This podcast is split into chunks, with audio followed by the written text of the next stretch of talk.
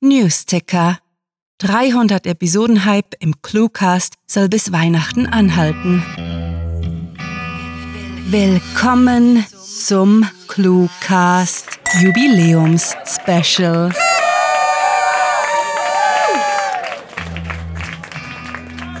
»300 Hörgeschichten aus allerlei Genres. Das muss gleich mit mehreren Episoden gefeiert werden. Besucht uns auf cluewriting.de und entdeckt Literatur in kleinen Happen zum Lesen und durch den Gehörgang.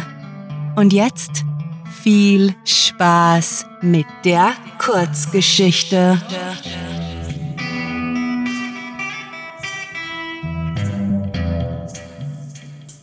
Special zur 300. Cluecast-Episode. 300 Leben.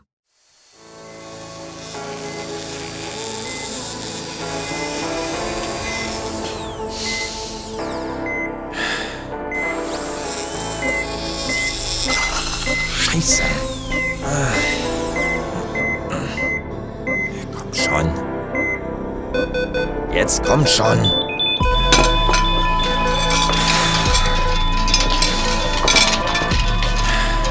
Thomas. Thomas.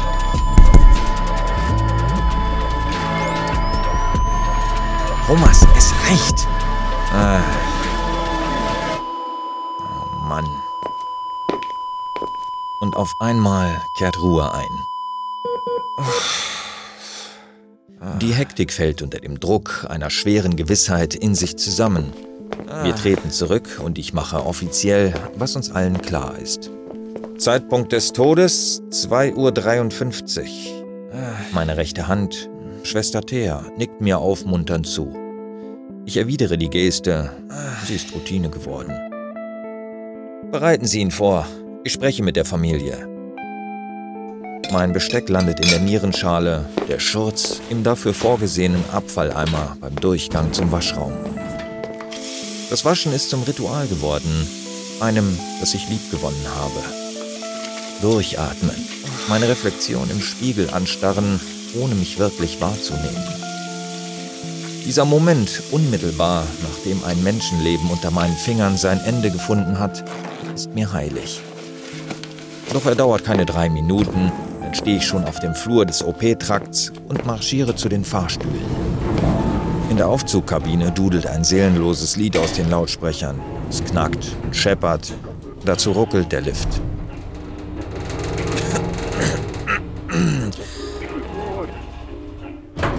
Als die Schiebetür aufgeht, verharre ich einige Sekunden, ehe meine Sohlen den Linoleumboden der Lobby berühren. Wer die Nachtschicht auf der Notaufnahme abdeckt, vermeidet es, sich über die Stille zu freuen. Aber gläubisch bin ich nicht. Dennoch habe ich noch nie die verwunschenen Worte schön ruhig heute gemurmelt. Sie seien ein böses Omen oder ein Fluch, der die Stadt ins Desaster stürzt, so zumindest die Legende. Mit länger werdenden Schritten entferne ich mich von den Aufzügen und lasse neben ihnen auch mein Dasein als Operateur für eine Weile hinter mir. Je näher ich dem Wartebereich komme, desto mehr werde ich zum Überbringer tragischer Neuigkeiten. Dieser Teil meiner Arbeit ist, wie soll ich sagen, der schlimmste und wertvollste zugleich. Ein Teenager schläft ausgestreckt auf den Plastikbänken. Etwas versetzt gegenüber redet ein älteres Paar leise über Kopfschmerzen.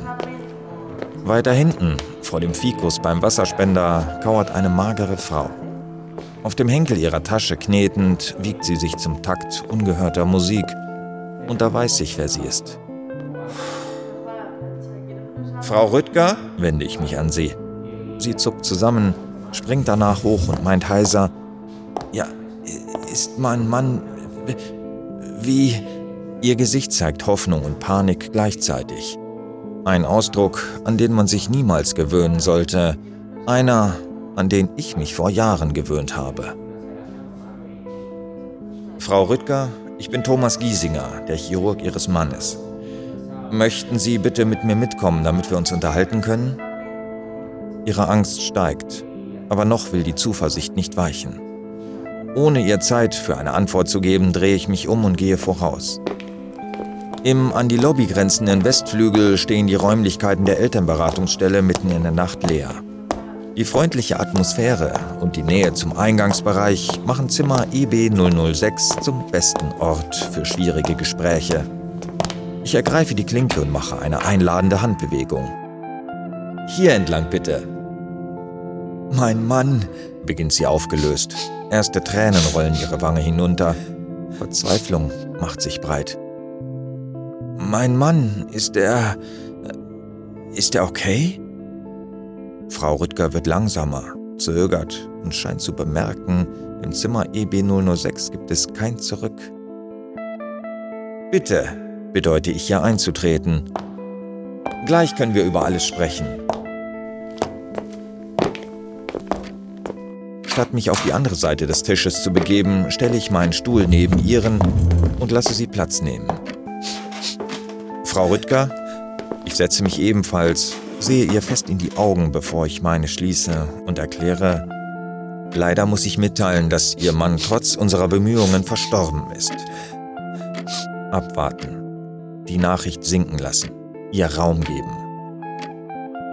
Herr Rüttger, stumpfes Schädelhirntrauma mit Fraktur der Schädelbasis, ist der 300. Patient, den ich verloren habe. 300. 300 Väter, Mütter, Ehemänner, Tanten und Freunde. 300 Söhne und Töchter, die sich in meine Karriere und mein Leben brannten. So ist das, wenn man als Notfallchirurg in Nigeria, im Kongo und in Syrien Dienstjahre sammelt sich ohne Grenzen humanitären Katastrophen entgegenstellt. Hier ist vieles anders, einfacher möchte man behaupten. Das Leid der Hinterlassenen ist allerdings dasselbe. Okay, flüstert sie und wischt sich mit dem Ärmel ihrer nachtblauen Bluse über die Nase. Okay, ich verstehe. Ihre versteinerte, trügerisch teilnahmslose Miene ist normal. Und ich wünsche mir, sie weiß das auch. Frau Rüttger, haben Sie Fragen, die ich Ihnen beantworten darf? Wenn nicht jetzt, dann später. In diesem Augenblick geht es einzig und allein darum, ihr genau das zu geben, was sie braucht. Seien es nun Informationen, eine Umarmung, eine Projektionsfläche für Wut, Absolution für Erleichterung oder Schweigen. Nein, haucht sie, ein loses Nagelhäutchen abzwackend. Nein, ich glaube, die Situation ist selbsterklärend. Ein Säufer weniger am Steuer, nicht wahr? Sie lacht bitter, legt den Kopf in den Nacken und stößt ein kehliges Geräusch aus. Ich erkenne, wie ihre Trauer von Erleichterung verdrängt wird.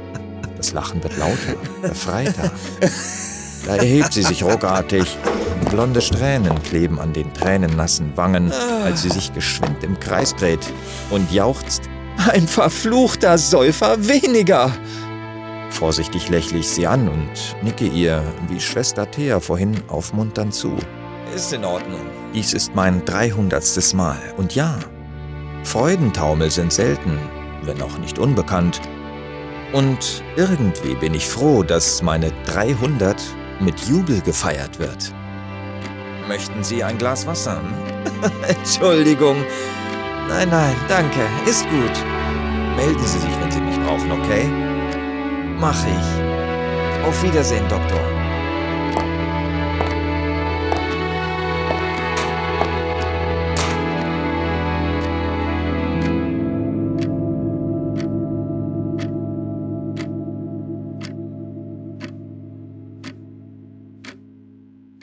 Das war 300 Leben, geschrieben von Rahel. Für euch gelesen hat Alex Bolte. Diese Kurzgeschichte wurde als Jubiläumsspecial nach einer Themenvorgabe verfasst. Wenn euch dieses Hörgeschichten-Special gefallen hat, dann besucht uns auf cluewriting.de, wo wöchentlich so viel neuer Content produziert wird, dass man schon mal die Übersicht verlieren kann. Aber keine Angst, wer den ClueWriting Newsletter abonniert, bleibt stets auf dem Laufenden und bekommt grandiotastische Literatur direkt in die Inbox geliefert. Euch gefällt unsere Arbeit und ihr möchtet eure Freude mit uns teilen? Dann schaut auf patreon.com slash cluewriting vorbei und unterstützt unser Projekt mit einer Kleinigkeit. Damit werdet ihr zu den Grandiotasten, die wir mit literarischen Rewards wie exklusiven Kurzgeschichten und der Möglichkeit, als Gastautor bei uns aufzutreten, beschenken. Apropos Grandiotasten, was wäre der Cluecast ohne seine Stimmen? Auf unserer Seite entdeckt ihr sie alle, also besucht diese Helden des Cluecast auf cluewriting.de slash cluecaster und vergesst nicht, dem Echo ihrer Stimmen zu folgen. Das war es für diese Folge und wir verabschieden uns mit dem Cluecaster-Kampfschrei. Mit fantastiliardischem Dank fürs Zuhören und den besten Wünschen. Eure Cluecaster.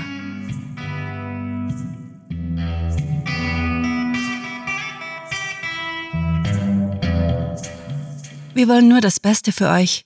Äh, halt, das ist falsch. Wir produzieren nur das Beste für euch. Der, Cluecast ist eine Produktion der Literaturplattform ClueWriting. Für Feedback, Anregungen, Literatur und weitere Informationen begrüßen wir euch jederzeit auf www.cluewriting.de. Grandiotastischen Dank.